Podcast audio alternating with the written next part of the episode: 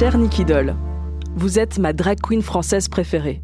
Je vous trouve superbe, je vous trouve douée, drôle, sensible, gentille, pédagogue, bref, une reine d'utilité publique. Entre Drag Race France que vous présentez, Les Voyages de Nikki, série documentaire sur France Télévisions, et votre tout nouveau livre, vous m'avez fait pleurer des dizaines de fois. Jamais je me serais douté qu'un jour, c'est vous qui alliez pleurer à mon micro. C'est parce que je voulais, bien sûr. Quoique c'est un juste retour de karma. Mais je vous remercie pour cet entretien très authentique que vous m'avez accordé quelques heures avant le spectacle de Drag Race France, dans ce couloir boisé du théâtre du Léman. Merci d'être si légendaire. Christine.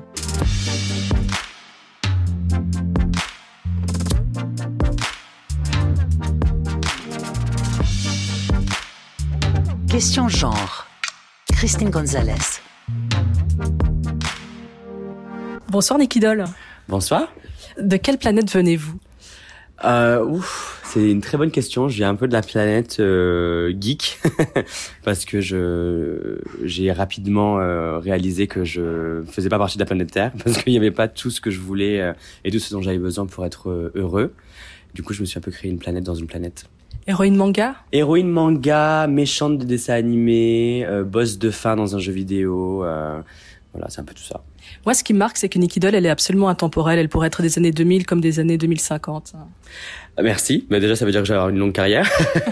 Mais oui, non, c'est vrai. J'ai des références qui sont. Euh, J'adore la mode et du coup, j'ai des références qui sont euh, plus dans les années 90. Mais j'ai un côté hyper cyberpunk, euh, futuristique et, euh, et très fantasy. Donc, j'adore c'est pour ça d'ailleurs que je me suis appelé Doll, c'était que je pouvais changer de visage et de style à ma guise et, euh, et elle a plusieurs facettes, comme n'importe quel être humain d'ailleurs. Ouais. Euh, vous êtes inspiré, paraît-il, de, des poupées Barbie, des méchantes euh, de Sailor Moon, de la dark pop de Lady Gaga et des défilés aussi euh, de mode, mm-hmm. Thierry Mugler.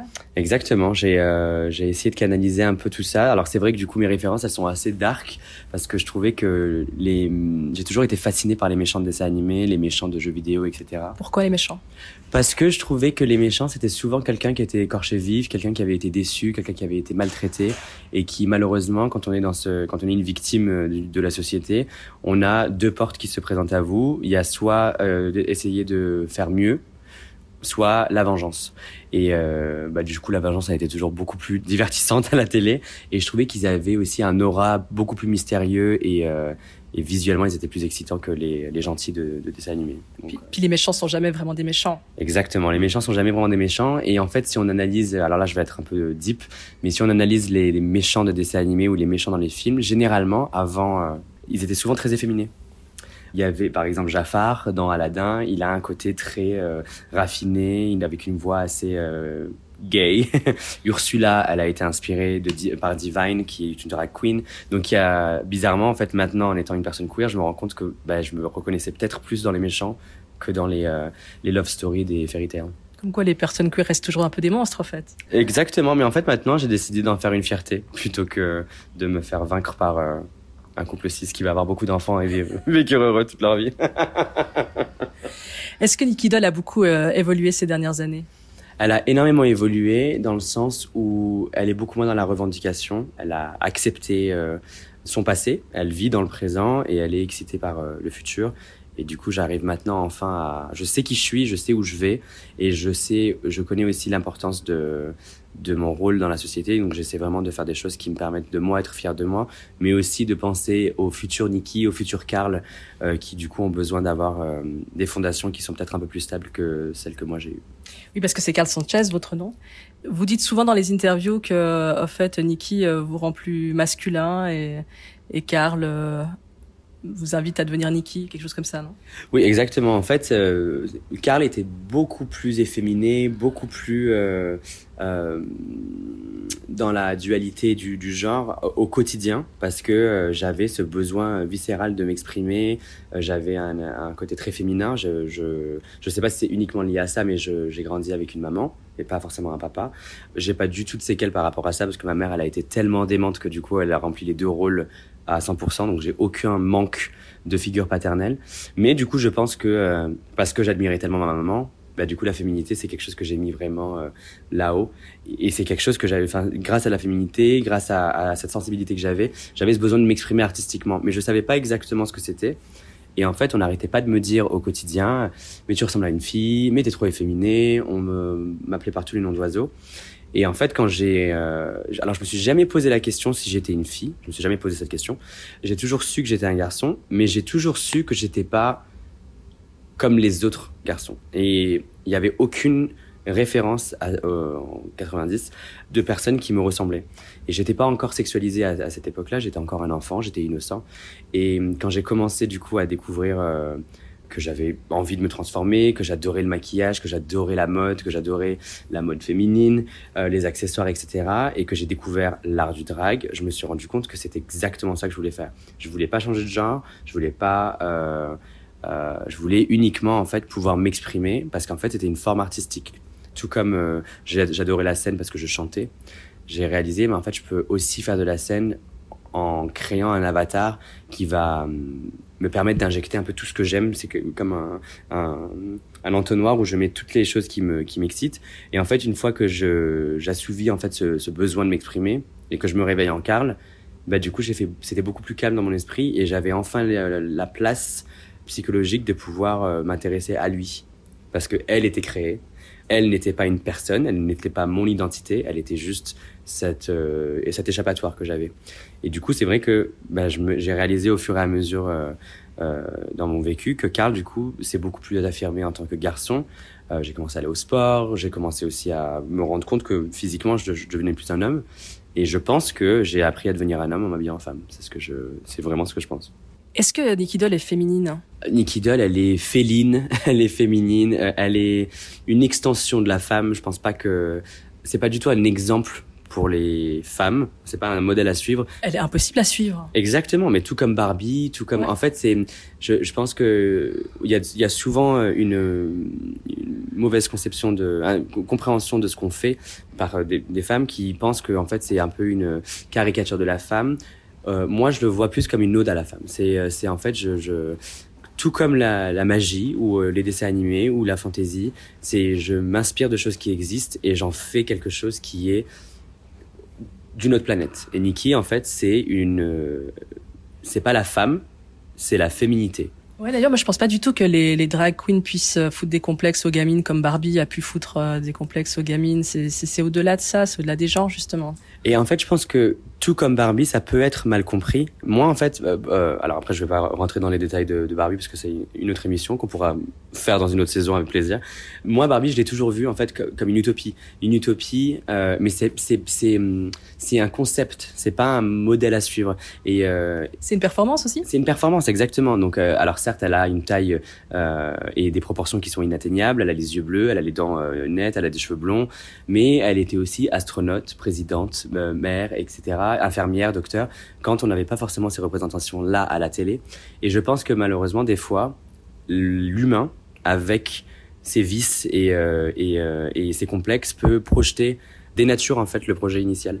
Et du coup, le drag, je peux, je pense, peut des fois euh, déranger parce que on n'a pas le, la source même de ce qu'on voulait faire. Euh, et du coup, c'est pour ça que j'aime bien le rappeler parce qu'on est vraiment là pour euh, célébrer euh, la femme et surtout la, la mettre en valeur, euh, pas par, parce qu'on à quoi on ressemble, mais par les messages qu'on essaie de porter, parce que le drag c'est avant tout politique et, et on essaie juste d'être des super héroïnes et comme chaque super héroïne, on a des looks qui sont un peu farfelus. Moi, ce qui m'hallucine chaque fois chez vous, c'est euh, particulièrement chez vous, Nicky Doll, c'est votre maquillage. Bon, alors je sais que vous êtes artiste make-up de formation. Alors, de formation euh, YouTube.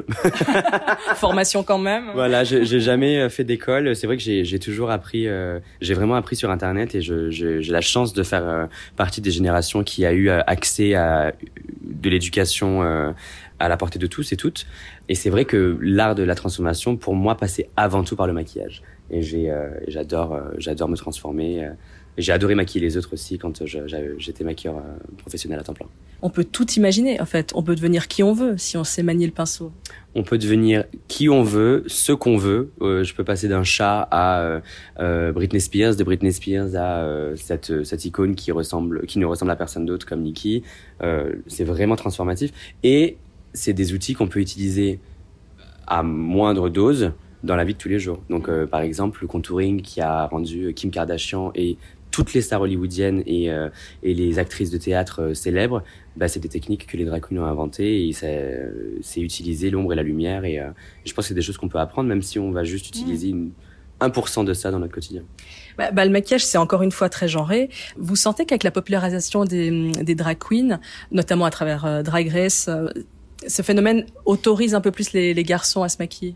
Je pense que ça banalise euh, et ça dégenre le maquillage parce que en fait, l'un des combats que moi je veux mener, c'est que j'essaie de déconstruire ce qui est du naturel et ce qui est du social.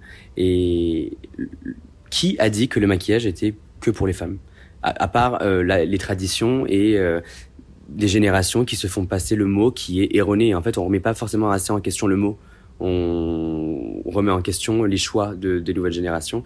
Et moi, je pense que du coup, euh, le maquillage est fait pour tout le monde. Et on voit d'ailleurs que c'est pas uniquement euh, des euh, hommes cis queer qui se maquillent et qui font du drag. Il y a aussi des femmes cis, il y a des personnes non binaires.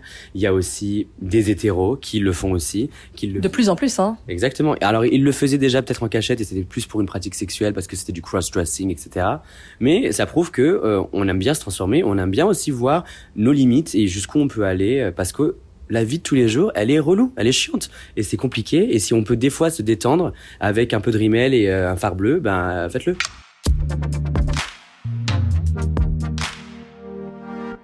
Question genre avec euh, Nicky Doll, de passage à Genève pour la tournée de Drag Race France. Euh, derrière Nicky Doll, on le disait, il y a Carl Sanchez. Vous êtes donc méditerranéen? Oui, je suis né à Marseille euh, et euh, j'ai une maman qui est euh, franco-espagnole et euh, des origines aussi siciliennes. Donc du coup, je suis vraiment un enfant de la Méditerranée et je pense que ça se voit parce que là où j'ai habité, on m'a toujours donné une nationalité différente. On m'a dit que j'étais mexicain, d'Afrique du Nord, portugais, brésilien et j'ai pris tout ça comme des compliments et j'ai juste dit ben non, malheureusement, je suis que français. C'est avec votre mère que vous allez parcourir le monde. Exactement. C'est ma maman en fait m'a eu à 22 ans, donc elle était très jeune. Euh, elle a toujours adoré voyager. Elle a toujours eu ce côté un peu aussi euh, d'avoir besoin d'un échappatoire.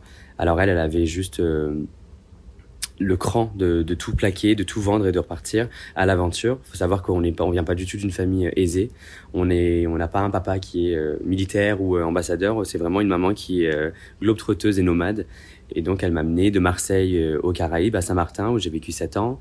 Ensuite, on est parti au Maroc, où j'ai vécu six ans et demi, où j'étais au collège et au lycée français euh, de Tanger, lycée Regnault, salut tout le monde. Et après, je suis rentré à Paris à 18 ans parce que euh, c'était bien beau de la suivre, mais il fallait bien que je construise mon, mon futur. Mm. Est-ce que, c'est une question que je pose souvent à mes invités, c'est une éducation genrée que vous avez reçue là au début des années 90 Est-ce que j'ai reçu une éducation genrée? Je pense que j'ai reçu une éducation un peu genrée, mais toujours avec euh, une notion euh, simple qui était que je devais à tout prix être fier de qui j'étais et je pouvais tout raconter à ma mère. Moi, les bases à la maison, elles étaient en fait hyper saines. Mais parce que j'étais tellement martyrisé à l'école, on me demandait tellement, on me disait tellement que j'étais euh, euh efféminé, que j'étais gay, enfin pédé, enfin tous ces mots-là, en fait, on me les disait et je les comprenais pas parce que j'étais tellement jeune que ça, ça, ça, a tellement été ancré en moi que c'était une insulte, que c'était quelque chose dont je devais avoir honte, dont je devais me séparer au maximum, parce qu'en fait j'allais être euh, pointé du doigt, parce que moi je savais même pas encore que j'étais euh, euh, gay, parce qu'en fait gay du coup c'est sexualisé. Moi je savais juste que j'étais bah, peut-être efféminé, mais c'est tout. Et donc ma maman en fait très rapidement m'a demandé m'a dit en fait, je me rappellerai toujours quand j'avais 7 ans et on descendait la pente qui avait derrière l'église de Grand Case pour aller à l'école à Saint-Martin et qui m'arrête et qui me dit Karl, tu sais, euh, si tu aimes les garçons, tu peux me le dire. Maman, elle est là pour toi. Et en fait, j'ai pris ça comme la pire des trahisons. Alors qu'en fait, c'est bizarre parce qu'on se dit, mais n'importe quel enfant a envie d'entendre ça de sa maman. Il y en a qui se font jeter de chez eux. Moi, je l'ai entendu à 7 ans. Mais en fait, à 7 ans, je l'entendais de tout le monde à l'école. Et maintenant, j'entendais même de ma mère. Et du coup, bah, j'ai pas fait mon coming out avant 18 ans parce que c'était un, j'ai dit en fait ben non je vais pas je vous je vais pas vous donner raison et après je me suis rendu compte que ben je pouvais aussi retransformer ces mots me les réapproprier et qu'en fait bah oui je suis gay je suis efféminé et j'ai aucun problème avec ça et quand je vois euh, où j'en suis à 32 ans et où ils en sont eux, je pense que j'ai bien fait les choses. Vous avez plié le game. Exactement, le game. c'est euh, c'est comment de se construire? Parce que là, là, en l'occurrence, c'est vous parlez de honte. Se construire dans la honte, c'est vraiment pas du tout anodin quand on est adolescent. Ben, c'est là où Internet et le côté geek euh, jouent en termes de thérapie intense. C'est qu'en fait, puisque j'arrivais pas à me construire dans la vie de tous les jours, ben, je me cachais et me réconfortais dans la fantaisie, dans les jeux vidéo, dans les livres, dans les mangas, dans, dans cette culture japonisante qui était beaucoup plus non-binaire. Les, les garçons sont beaucoup très minces, avec des longues mèches. Ils ont un côté un peu efféminé. Ils se look à mort. Les filles adorent. Euh, Il y a des, des relations entre garçons qui est hyper euh, tactile et euh, émotion. Et du coup, bah, je me reconnaissais là-dedans et c'était euh, un univers qui était beaucoup plus euh, safe pour moi. Et fluide. Et, Et fluide et je me sentais pas jugé et je me reconnaissais dans les personnages alors qu'ils avaient peut-être des copines ou on savait pas s'ils avaient un, un copain ou pas. Et du coup, bah, cette, cette- cette- ce monde alternatif m'a permis de m'affirmer, de m'aimer. Et, euh, et du coup, bah, voilà, Internet, vraiment, Internet et mon écran et mon Windows 95 avec mon modem qui faisait un bruit chelou euh, m'a vraiment aidé.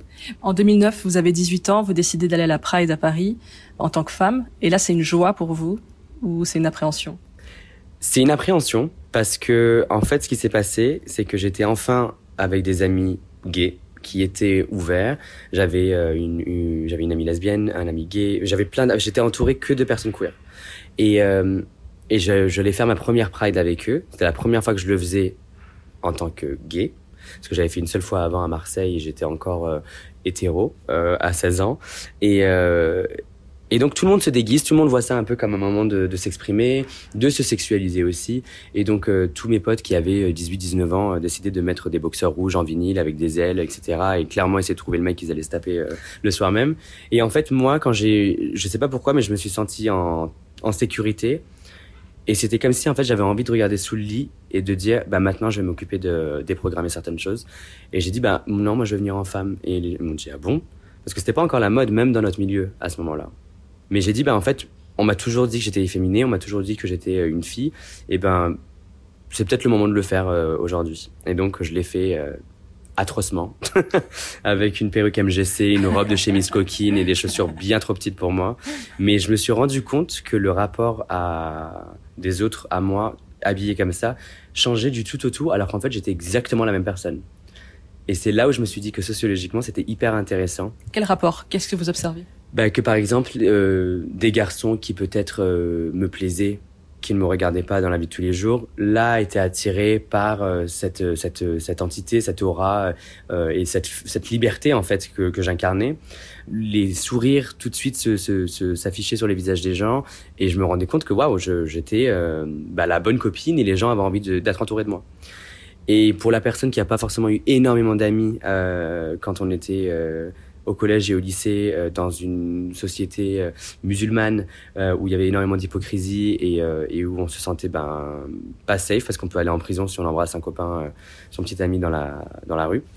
Ça m'a fait énormément de bien, mais je me suis aussi dit, Hmm, il y a quelque chose à retenir là parce que tu arrives à, à ouvrir des portes que tu peux pas faire dans la vie de tous les jours.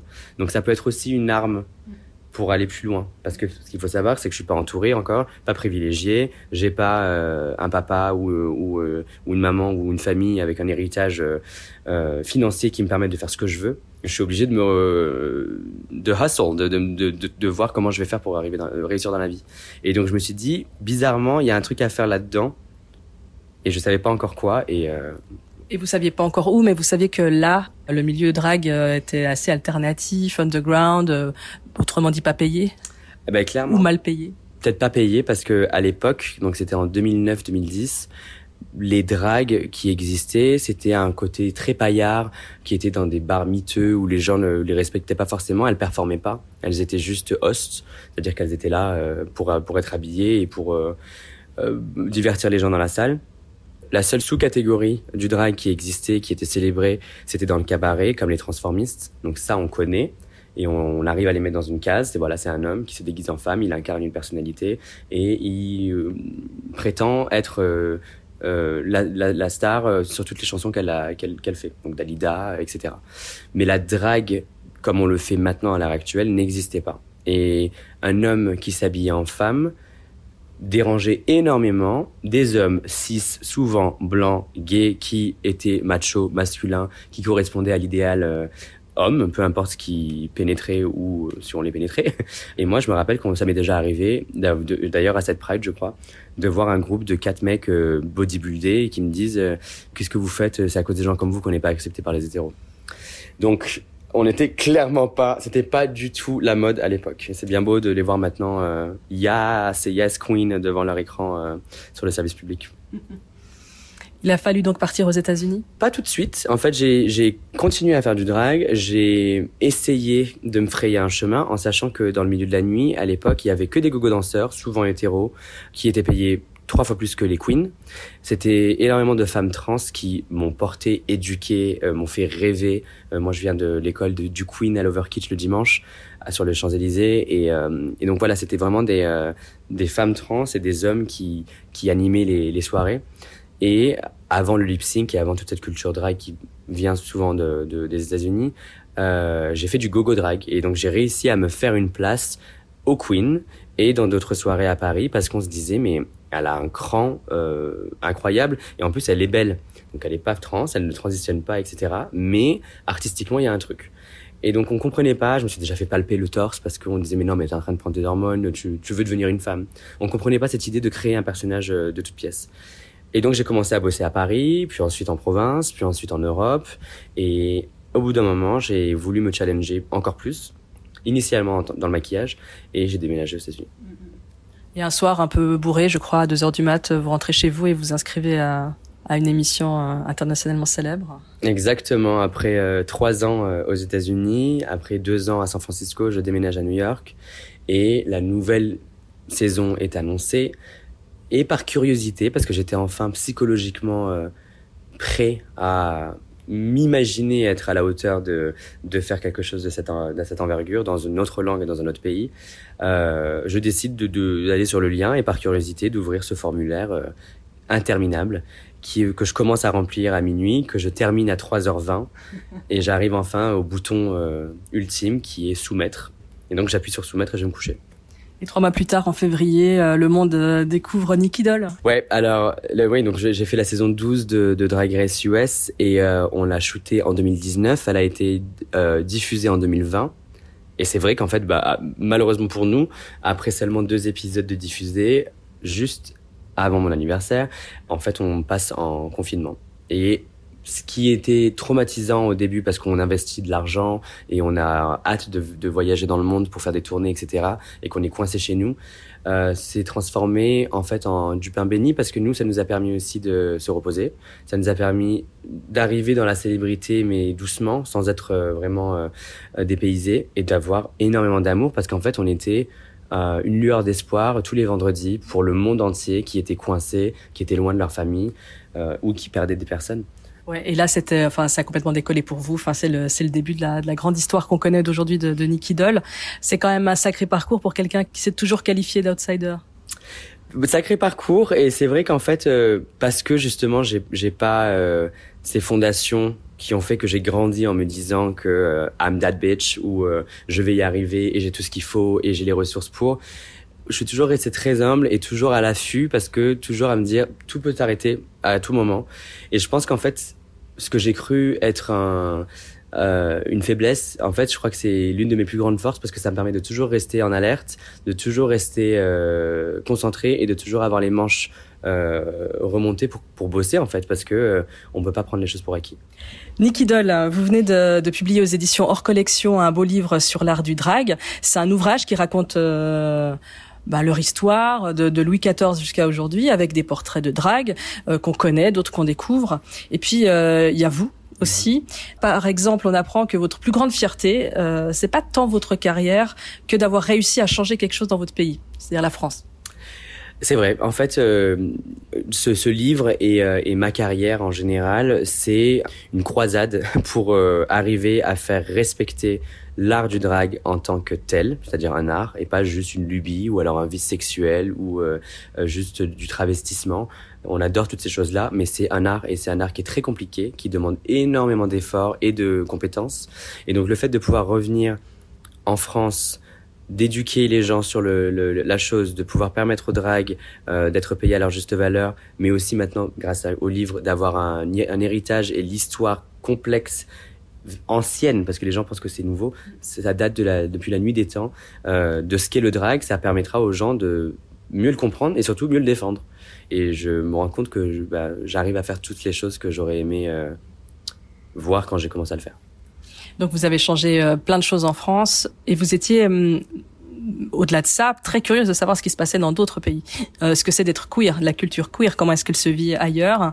Et cela grâce au voyage de Nikki qu'on peut regarder sur euh, France Télévisions, où l'on vous voit voyager euh, et performer en Inde, en Grèce, au Mexique et au Japon. Ça, ça avait l'air assez dingue.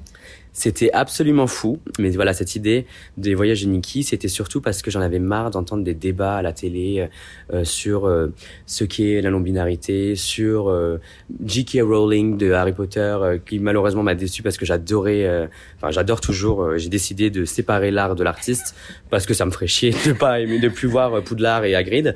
Et donc quand en fait j'ai une boîte de prog qui m'a appelé parce que c'était Nikki Doll, c'était un peu le sujet en ce moment sur la pop culture française et que tout le monde voulait me faire écrire un livre ou alors faire un documentaire. Euh, Effervescence est venu à la base pour faire un documentaire sur moi. Et j'ai expliqué, bah écoutez, si vous voulez me suivre euh, partout dans le monde pour performer, si Beyoncé elle fait Crazy in Love depuis 25 ans, je fais peut-être pareil. Donc en fait, on va vite s'ennuyer au bout de deux épisodes.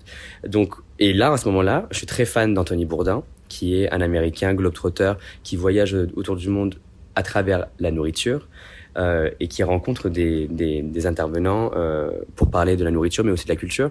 Je, et qui venait de décéder à l'époque, donc j'étais très affecté parce que j'adorais ce mec. Il a, il a un côté hyper punk, tellement pas américain du coup, et du coup je m'identifiais vachement à lui. Et donc à ce moment-là, j'ai dit mais si vous voulez voyager avec moi, pourquoi on ferait pas? Et en fait, pendant que je parle, les idées me viennent en tête et elles sortent de ma bouche toute seule. Et je dis pourquoi on ferait pas un voyage où euh, je pourrais aller dans différents pays et je pourrais performer ah, je pourrais performer à la locale et je pourrais rencontrer des drags locales, leur demander comment ça se passe et puisque je suis queer et qu'elles sont queer, bah aussi parler avec elles aussi sur quelle est la réalité pour les personnes queer. Et en fait, tout ça sort. Et euh, il y avait aussi ce côté euh, que j'ai toujours aimé. Comme vous le savez, j'ai voyagé partout dans le monde en grandissant. Du coup, je me sens autant français que marocain, que euh, des îles. Euh, et en fait, pour moi, bah, mon rêve, c'était euh, de faire du Bollywood. Sauf qu'à ce moment-là, la notion de l'appropriation la, culturelle est née. C'est quelque chose qui moi j'essaie de toujours me tenir au courant d'apprendre parce qu'on en apprend tous les jours et d'être le moins problématique possible et donc à ce moment-là, je me dis, et en plus, vu que je serai en Inde et qu'une queen indienne peut m'inviter sur scène, elle peut m'apprendre à faire une performance bollywoodienne.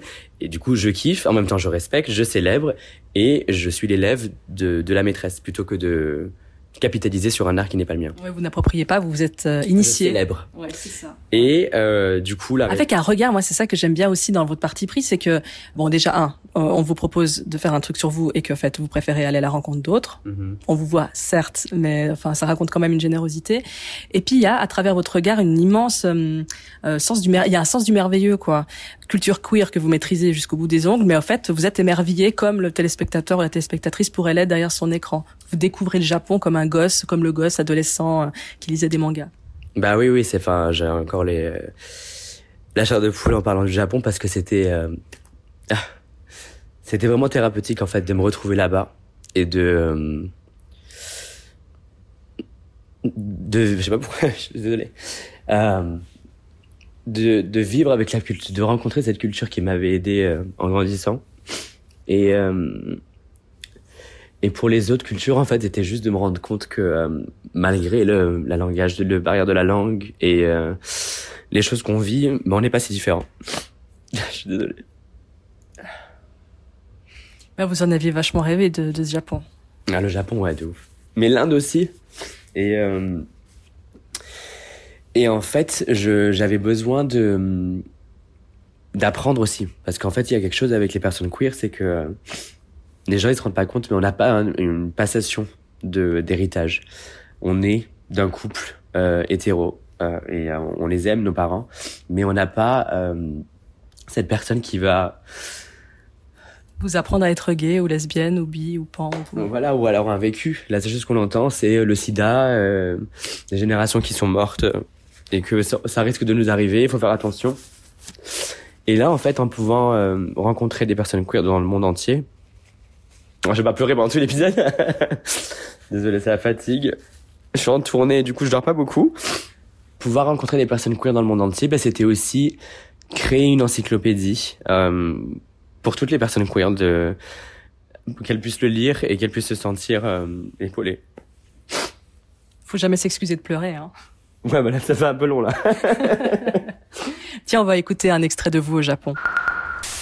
Tokyo, capitale du Japon, est l'aire urbaine la plus peuplée au monde. Ses gratte-ciel, ses ruelles, ses chapelles, ses quartiers aux noms qui font rêver, Shinjuku, Shibuya, et bien sûr Harajuku, le quartier de l'extravagance, qui devait forcément être mon point de départ. Qui de mieux qu'une collègue drague pour me guider?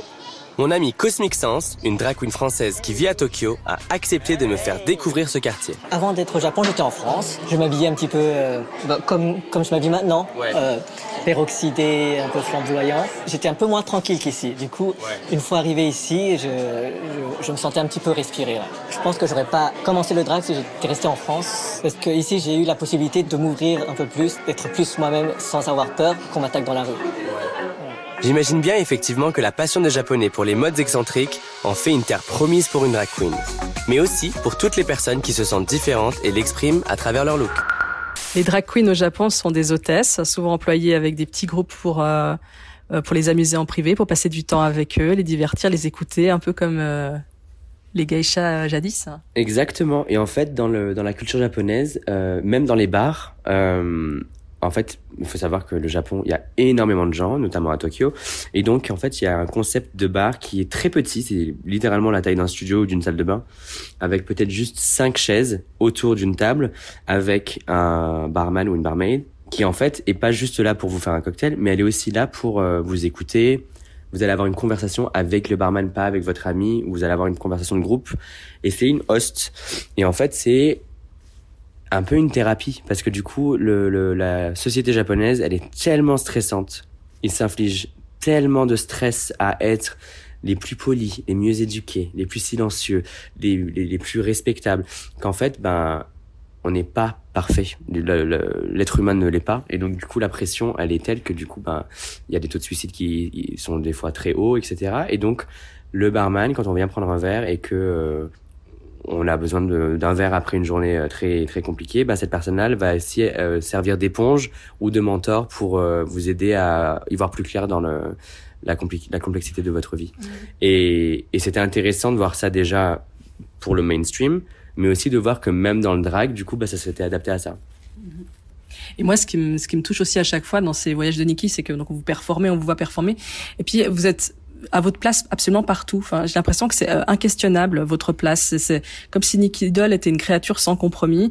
Euh, C'est pas elle qui s'adapte au monde, c'est le, c'est au monde de, de s'adapter à elle. Bah, je pense que c'est un peu les deux et, je- et ça, je le dois beaucoup à ma maman parce que, en fait, j'ai vécu, j'ai toujours été de nouveau. J'étais à Marseille, puis après j'ai été de nouveau dans les Caraïbes, puis après j'ai été de nouveau au Maroc, puis après j'ai été de nouveau à Paris, puis après j'ai été de nouveau à San Francisco, puis après j'ai été de nouveau à New York. Donc j'ai toujours déjà adoré me nourrir des autres parce que j'ai pas une grande famille, j'ai pas euh, donc la majorité de mes meilleurs amis c'est toujours des gens qui ont souvent la cinquantaine donc parce que j'ai besoin de me nourrir de, de, de- du vécu des autres, du vécu de ben, de leur expérience etc. Et j'ai toujours été j'adore les langues, j'adore la culture et euh, du coup, aller à l'encontre des gens, j'ai j'ai pas, j'ai pas peur. Je suis rarement timide.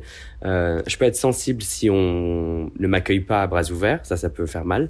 Mais, euh, mais du coup, faire ce voyage-là et me dire qu'en fait maintenant, les questions que je pose, parce que je voulais, c'était important pour moi de faire un documentaire qui n'était pas regard à la caméra et s'être exposé sur pendant de 52 minutes sur ce que je sais de ce pays et ce que vous ne savez pas parce que je suis le prof de personne. J'essaie juste j'essaie juste d'être l'élève euh, de moi-même. Et du coup de pouvoir apprendre les de prendre les informations de mon intervenant de donner le micro à la personne et d'apprendre avec le téléspectateur c'était du coup super cool parce que ben c'est beaucoup plus euh, authentique vous vous avez peut-être la même réaction sur votre canapé que moi j'avais euh, sur le terrain et, euh, et c'était honnêtement, j'ai pas vu le temps passer. Enfin, j'ai pas eu l'impression de bosser. C'était, euh, c'était fou. Question Jean reçoit cette semaine euh, la reine des reines, Nikki Doll, de passage à Genève pour euh, la tournée de Drag Race France. Il- enfin, il se passe quoi exactement? Un jour, on vous appelle, on dit euh, bon, c'est bon, ça se fera en France? Vas-y, présente. En fait, c'est ce monsieur qui s'appelle Raphaël Chauffi qui me contacte après la saison, après que je fasse quotidien. Et donc je fais cette interview et on me contacte quelques jours plus tard et il se présente. Donc voilà, Raphaël Chauffi qui a fait Catherine et Liliane notamment, le Fashion Freak Show avec Jean-Paul Gaultier et plein d'autres choses absolument incroyables parce que c'est un, auteur euh, hors pair et qui a une sensibilité au final que je découvrirai plus tard euh, très similaire à la mienne, me dit voilà qu'il a ce projet et que ça fait déjà euh, un an et demi qu'il se bat pour essayer de le faire vivre en France et qu'il me contacte pas parce que j'ai fait la saison 12 et que maintenant ça paraît évident, mais parce qu'après, du coup, après certaines interviews, il se rend compte que j'ai tout ce qu'il faut pour incarner euh, ce mentor. Moi, à ce moment-là, je suis encore. Euh, c'est le Covid. J'ai été éliminé euh, au cinquième épisode dans la saison 12 par une host. Donc, je me dis, bah, écoute, ouais, ouais, mais je sais pas. Tiens-moi au courant. Et en fait, on continue de parler. On, on devient vraiment amis. Et je me rends compte en fait que cette personne, c'est moi dans une autre carrière. Et donc, on rêvasse un peu de ce comment on verrait la chose, etc. Jusqu'au jour où il m'appelle en décembre 2021, euh, je crois, euh, pour me dire c'est bon, on l'a. C'est bon, on l'a. Il se passe quoi en vous? Euh, J'y crois pas parce que moi j'ai toujours tendance à penser au pire pour pas être déçu. Et donc quand il me dit on l'a je dis bah écoute euh, c'est pas écrit noir sur blanc c'est juste un appel pour l'instant. Il me dit non non c'est bon on l'a on a enfin une chaîne qui nous a euh, dit oui. Et j'ai dit c'est quelle chaîne? Le service public. Alors là j'y crois encore moins. Parce que du coup je me dis mais c'est impossible que France Télévisions les impôts des Français enfin je accepte que ça se fasse. Il lui a dit, écoute, si c'est bon, et en plus, t'as pas trop le temps pour douter, parce que il faut que tu sois prête en février. Donc là, je me mets à bosser, euh, parce que j'ai aussi tous les looks que vous voyez, euh, que je porte dans l'émission, c'est des dessins que je fais, c'est des, des looks que je fais sur mesure, parce que euh, le drag, pour ça, c'est aussi ça pour moi. Je peux porter de la haute couture sur un plateau télé, ou etc., parce que j'adore la mode, mais mon personnage drag, ma fantaisie, c'est mes designs et c'est mes inspirations. Donc du coup, je crée tous ces looks là et en fait un jour je panique un petit peu euh, juste avant le le début et je rappelle euh, Raphaël parce que on a créé cette amitié où je peux me permettre d'être vulnérable et je lui dis mais qu'est-ce qui te fait croire que je suis à la hauteur? Qu'est-ce qui te fait croire que je peux faire ça? J'ai jamais hosté, euh, j'ai hosté dans, dans des clubs, pas une émission de télé avec un prompteur. il me dit je sais pas. Je sais pas si tu l'as. C'est pas vraiment rassurant. Oui, je sais pas si tu l'as, mais je sais que j'ai foi en toi et tout ce qui fait qui tu es, la complexité de, de ton être fait que si tu l'as, ça va être incroyable. Et donc j'y vais. Et, euh, je et vous l'avez. Et je lis mon premier prompteur devant Jean-Paul Gaultier sur le, le, podium de Drag Race France saison 1. Et en fait, dès le premier épisode, je me dis, mais, mais oui. C'est votre place. C'est ma place. C'est, euh, en fait, c'est tout ce que j'ai vécu euh, qui prend sens en fait. Parce que du coup, je reviens et maintenant, je suis le, moteur, le vaisseau, le, safe space pour ces artistes, euh, pour qu'elles puissent avoir une carrière euh, nationale ou à l'international, pour euh, aussi ne plus être la seule queen française connue dans le monde, parce que c'est un, statut qui est très solitaire, que c'est difficile à porter. Et du coup, maintenant, de me créer, en fait, tout comme ma maman, ma maman l'a fait, en fait, elle n'avait pas de famille, donc elle l'a créé bah, je me suis créé aussi ma communauté drag. Euh, et je suis ravi en fait de voir que ces artistes, elles ont maintenant euh, la reconnaissance qu'elles méritent, elles sont payées à leur juste valeur, elles ont plus besoin forcément de déménager aux États-Unis pour pouvoir y arriver. Et surtout, c'est des messages qui, qui, qui, permettent à tous les foyers d'être une meilleure version d'eux-mêmes. Et toutes les personnes queer qui ne sont pas forcément drag peuvent se nourrir de l'artiste qui se cache derrière la queen dans les émissions et, et, et entendre leur vécu, la briocher, Moon, euh, Kitty Space qui est asiatique, queer. Il y a toutes ces personnes-là ont vécu des traumatismes à leur euh, à leur échelle et euh, et ont réussi à transformer ça en une passion viscérale de, de s'exprimer et d'apporter de la joie, de l'amour et de l'inspiration aux gens. Mm. De la joie, de l'amour, de l'émotion. En fait, aussi cette cette saison 2, on vous découvre plus émotive, plus très fière. On sent que vous portez les candidates encore plus avec vous. En fait, l'année dernière, je, et c'est la première fois que je le dis comme ça, mais c'est vraiment ça. L'année dernière, je devenais host pendant que le cast devenait célèbre. Et donc, en fait, il y avait cette sororité qui était indestructible parce que, en fait, on crée le mouvement ensemble. J'étais aussi importante qu'elle l'était. Euh, certes, je partageais mon savoir, mon vécu, parce qu'au final, c'est pour ça qu'une host est, est, bonne, c'est qu'elle a quelque chose à dire, elle a un point de vue, elle n'est pas juste là et célèbre. Euh, et toutes mes galères euh, pour y arriver, euh, parce que déménager aux États-Unis, y arriver, c'est pas simple. Euh, je pouvais leur insuffler et leur, leur partager mon vécu comme une grande sœur. Encore une fois, j'ai que 32 ans, donc je suis la maman de personne. et, euh, et dans la saison 2, j'ai enfin mes talons bien ancrés. Je sais qui je suis, je sais ce que je vaux, je sais que je le fais bien. Et je sais que notre plateforme permet à des carrières de décoller. Et donc du coup, j'ai euh, du coup un côté un peu plus maternel, malgré moi, avec euh, la saison 2. Euh, et, euh, et, ça y est, on est dedans, on est ancré et on sait qu'on n'est pas là pour partir. Et là, vous avez annoncé sur vos réseaux une saison 3 On vient d'annoncer une saison 3 euh, et on est très fiers et on a hâte de voir euh, où ça nous mène. C'est dingue la ferveur euh, qui s'est emparée très vite. Enfin, même France Télévisions n'a pas vu venir. Mais même moi. Alors pour le coup, le, le petit côté rêveur et tout, j'étais sûr qu'on allait euh, galérer pendant peut-être deux saisons si on avait la chance d'être renouvelé avant que le public enfin euh, accepte. Parce que Drag Race, c'est un côté tellement camp, tellement à l'américaine, tellement euh, showgirl qu'on n'a jamais vu ça à la télé. Et même moi, euh, pour vous dire à quel point Raphaël est euh, incroyable, c'est que quand on était en train d'écrire l'édito de, de la première saison et qu'on commençait à écrire euh, les structures, tout ce qui allait faire que j'allais incarner cette émission comme RuPaul l'incarne, dont les phrases voilà, légendaires, euh, il reste deux reines sur scène, etc.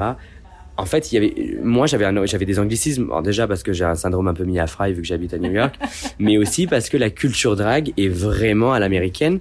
Donc Shade, euh, Work, Yes Queen, enfin tous ces trucs-là, c'était difficile de m'en séparer. Et donc quand on a commencé à écrire, je dis mais oh, non, on va pas tout traduire, euh, Raph, parce que sinon ça va devenir cheesy, les gens ils vont pas aimer. Et il m'a dit quelque chose. Et franchement, je suis quelqu'un de très têtu, et c'est très dur de me clouer le bec et de me remettre en question. Mais il m'a dit, Nikki, oui, la culture drag, elle est très à l'américaine et c'est des mots qui vous appartiennent. Mais tu penses pas que on utilise tous ces mots-là par défaut d'avoir une culture, nous Et là, il m'a dit, tu penses pas que ce serait un cadeau justement à la France d'en créer une? Bah, Cricket, du coup, j'étais vénère parce qu'il m'a eu cloué le bec. Et j'ai dit, bah, tu sais quoi, oui, en fait, il y a un risque à prendre. Et au lieu de juste suivre euh, le train, on va peut-être en créer un autre. Et quand on entend maintenant les gens dire légendaire à 1600 personnes dans un zénith ou euh, même d'autres émissions euh, de sport très hétéro qui disent maintenant casting légendaire. bon, bah, c'est qu'on a réussi quelque chose. Clairement, là, c'est clair. Euh, et tout le monde adore, les enfants adorent. Moi, j'ai regardé ça avec mes neveux euh, cet été de 12 et 16 ans, ils étaient fascinés. Ouais. Quoi. Mais justement, en fait, c'est ça qui est cool avec le drag. Et d'ailleurs, si vous venez à DragCon, donc c'est une convention drag qui existe aux États-Unis, euh, mais peut-être prochainement en France, il y a beaucoup d'enfants. Il y a beaucoup d'enfants parce qu'en fait, le drag, il bah pour une gamine de 6 ans, en fait, on est autant une Wings que euh, une princesse Disney, que on est une personnalité queer avec euh, toute la, complexité qui nous anime.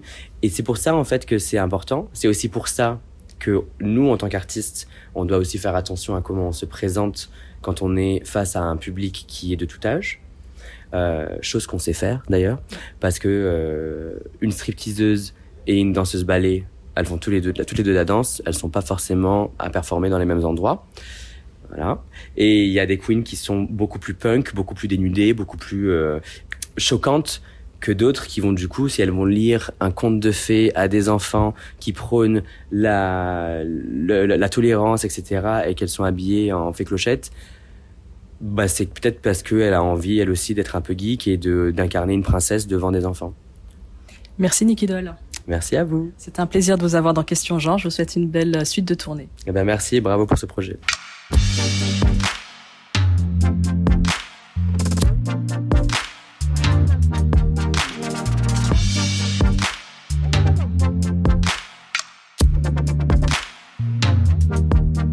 Merci à Muriel Yost, attaché de production, et Fred Facio à la réalisation.